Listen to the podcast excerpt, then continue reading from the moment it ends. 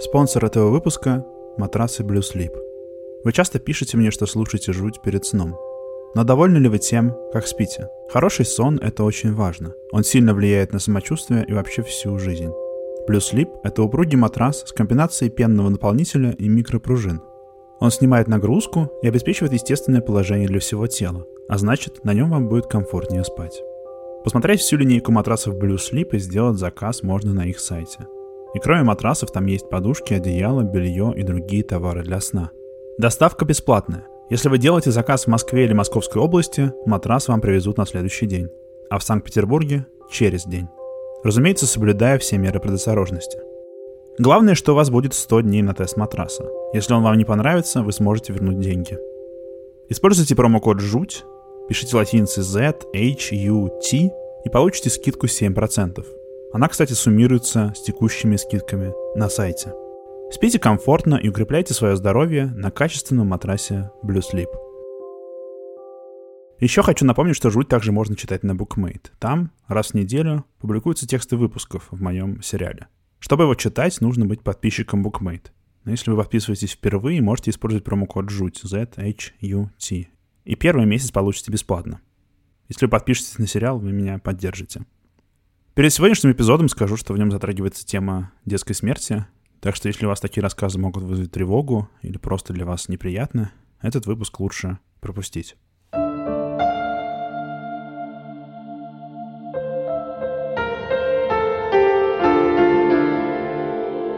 Мало что бывает страшнее и печальнее, чем когда вы вдруг не узнаете близкого вам человека. Когда он меняется настолько, когда с ним происходит что-то такое, что мы больше его не признаем. По-русски мы говорим «как будто подменили», когда кто-то начинает вести себя странно, как будто действительно человека взяли и на его место поставили кого-то другого. Человек делает что-то неожиданное и неприятное, ведет себя плохо, или в нем что-то неуловимо меняется, и наш мозг как будто дает такое объяснение. Это уже не тот человек. Это чувство, этот страх уходит глубоко в древность. И в народных сказаниях и в фольклоре очень много историй о том, как людей действительно подменяли злые духи. Но самый распространенный сюжет – это подмена даже не хорошо знакомых людей, а тех, кто только прибыл в этот мир – детей. Полные надежды родители ждали рождения счастливого, здорового ребенка, с которым их жизнь стала бы лучше, и когда что-то вдруг как будто шло не так, раздался страх, что ребенка заменили кем-то. Таких детей буквально называли обменышами или подменышами. И считалось, что человеческого ребенка незаметно от родителей успела похитить нечисть и заменить кем-то другим. Самая известная история о подменышах из ирландской мифологии, но в нашей стране и ближайших регионах они тоже очень и очень часто встречаются. Привет! Меня зовут Гриша Пророков, и это подкаст «Жуть».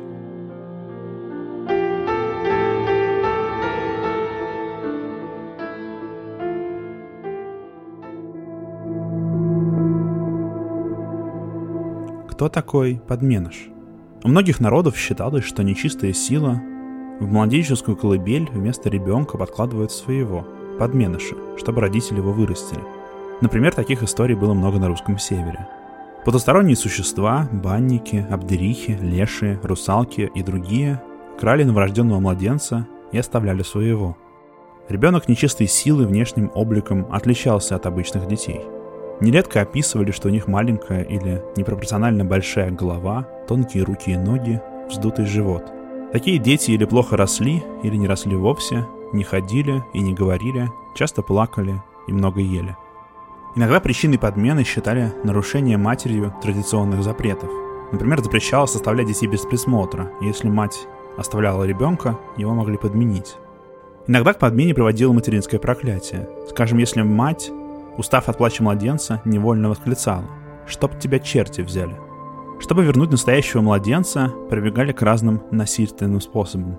Например, подменыша нужно было избить розгами из ольхи, чтобы нечисть увидела, как с ее ребенком обращаются плохо, и вернулась бы за ним. Еще советовали просто игнорировать младенца, когда он плачет. Опять же, чтобы показать плохое обращение с ним, чтобы за ним вернулись настоящие родители – Рассказы о подменышах иногда оказываются совсем мрачными и печальными. В старые времена детская смерть была гораздо более распространенным явлением, чем сейчас, и относились к ней иначе, как, возможно, неизбежной части жизни. Например, было распространено то, что сегодня называется синдром внезапной детской смерти. А тогда про младенца говорили, что мать его приспала, то есть случайно задушила во сне. В изданном в конце 19 века Смоленском этнографическом сборнике, который собрал этнограф Добровольский, есть такая история. У одной женщины во сне умер ребенок, и она плакала по нему, как по мертвому. Но на самом деле его унесла колдунья, которая вместо ребенка положила деревянный чурбан. Чурбан этот был очень похож на ребенка, только не дышал и не разговаривал. Женщине повезло. В тот момент у нее дома гостил прохожий человек, который видел, как младенца похищала колдунья, одетая в белую одежду. Прохожий этот отнял ребенка у ведьмы, спрятал, а позже вернул матери. Он объяснил ей, что мертвый ребенок, на котором она причитает, просто подменыш, деревянный чурбан. Взял и бросил чурбан в огонь. Ребенка, поданного прохожим, мать признала за своего.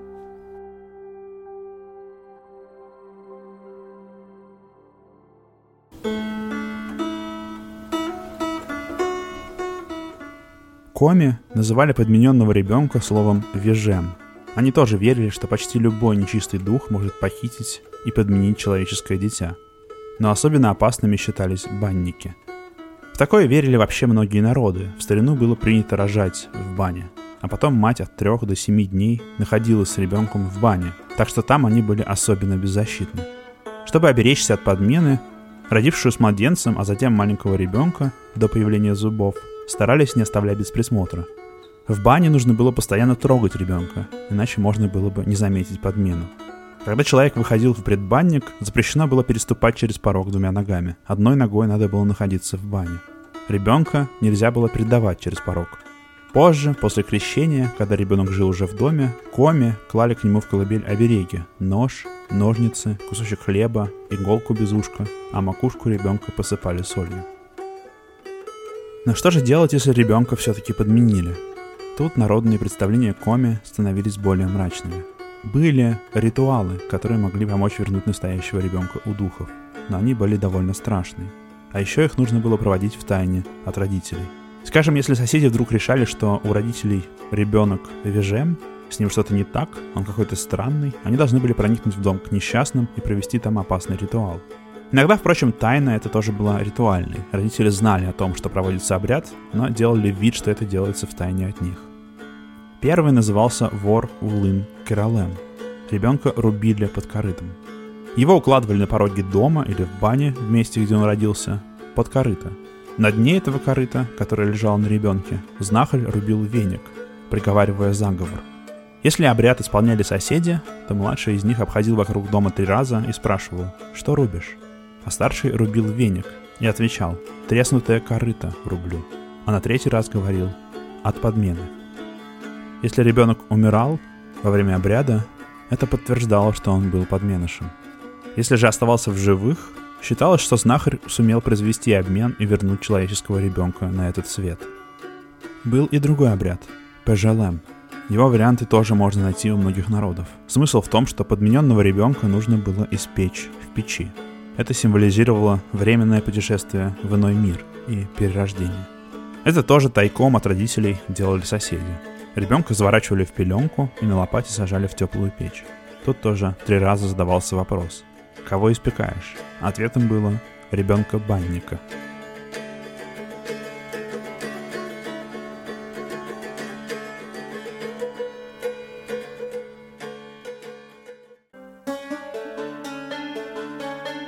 Подмененные дети по народным поверьям не всегда пропадали бесследно. Иногда они возвращались. У Коми есть история о девушке, которую в младенчестве подменили в бане, где мать оставила ее без присмотра. Женщина не заметила подмены и много лет ухаживала за Вежемом, который ел, пил, но не научился ходить или говорить. Однажды один деревенский парень, желая показать, что он смелый, пообещал, что в полночь принесет камень из банного очага. Для нас с вами в этом вроде нет ничего страшного, но, как я говорил, баня считалась особенным местом, и в полночь там точно можно было столкнуться с нечистью. Так и случилось. Парня поймал банник и заставил его пообещать, что он возьмет замуж дочь банника. На следующую ночь парень пошел в баню, но подготовился. Обвязался материнским поясом-оберегом, очертил в бане вокруг себя угольком круг и стал ждать появления духов. Появилось все семейство банного духа, и среди них выделялась одна девушка, красивая, белая лицом. Тогда парень схватил ее за руку и втащил в круг. Запели петухи, нечистая сила исчезла, а девушка оказалась человеком. Она привела парня к дому, где жила та женщина с вижемом. По совету девушки парень вытащил ребенка из люльки, положил на порог и сделал страшную вещь – ударил ребенка топором. Но тут все увидели, что на пороге вместо ребенка лежит деревянная чурка, от которой разлетаются щепки. Дочь, эта девушка, тогда рассказала матери, что она росла у банника, который ее похитил. В колыбели все это время была деревяшка.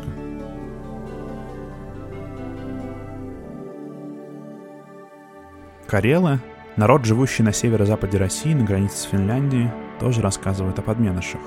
Например, в старинном селе Видлозеро есть история о женщине, которая положила ребенка у стены в бане. Тогда его подменил черт и унес ребенка из бани в лес. Подменыш, оставшийся с матерью, стал много плакать и перестал ходить.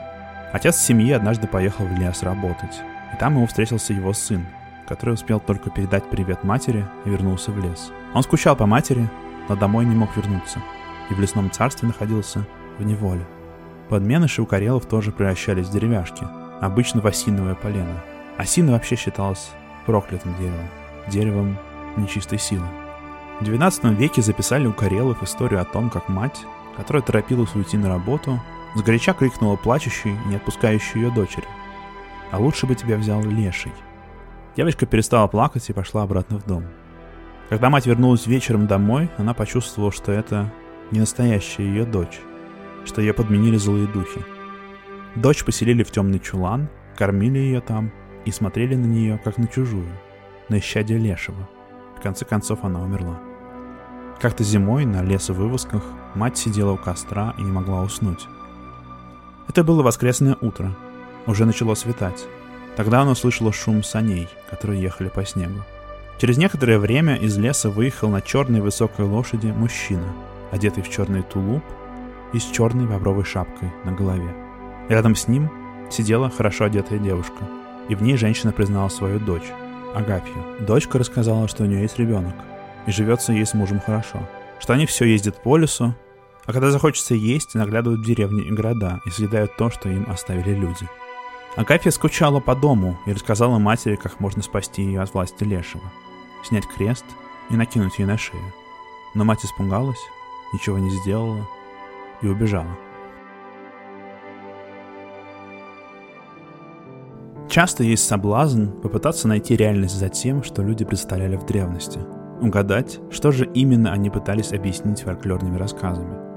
В с историями о подменышах, правда, грустная. Кажется, что историями о странных подмененных детях люди в старину описывали детей, которые казались им ненормальными, аутичных детей, детей с какими-нибудь физическими особенностями или необычной внешностью. Я часто говорю, что у человечества есть вечные страхи, и в каких-то случаях народная мудрость отвечает на вопросы, знакомые нам и сегодня. Но тут иначе. Кажется, что мир, к счастью, меняется. И наше представление о том, что такое нормально, тоже.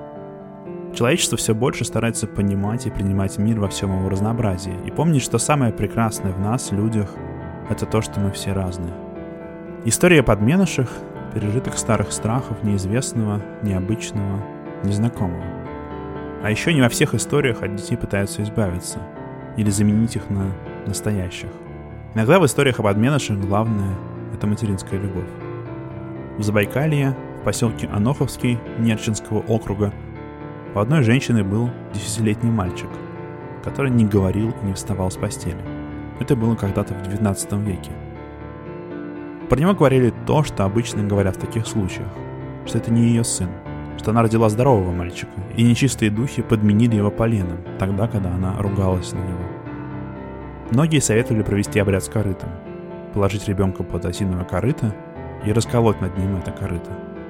Мать отказывалась от этих предложений и защищала своего сына, и ухаживала за ним еще несколько лет пока в конце концов он не умер.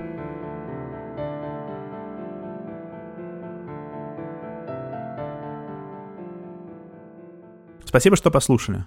Меня зовут Гриша Пророков. Этот подкаст называется «Жуть». Спасибо Blue Sleep. Не забудьте использовать промокод «Жуть».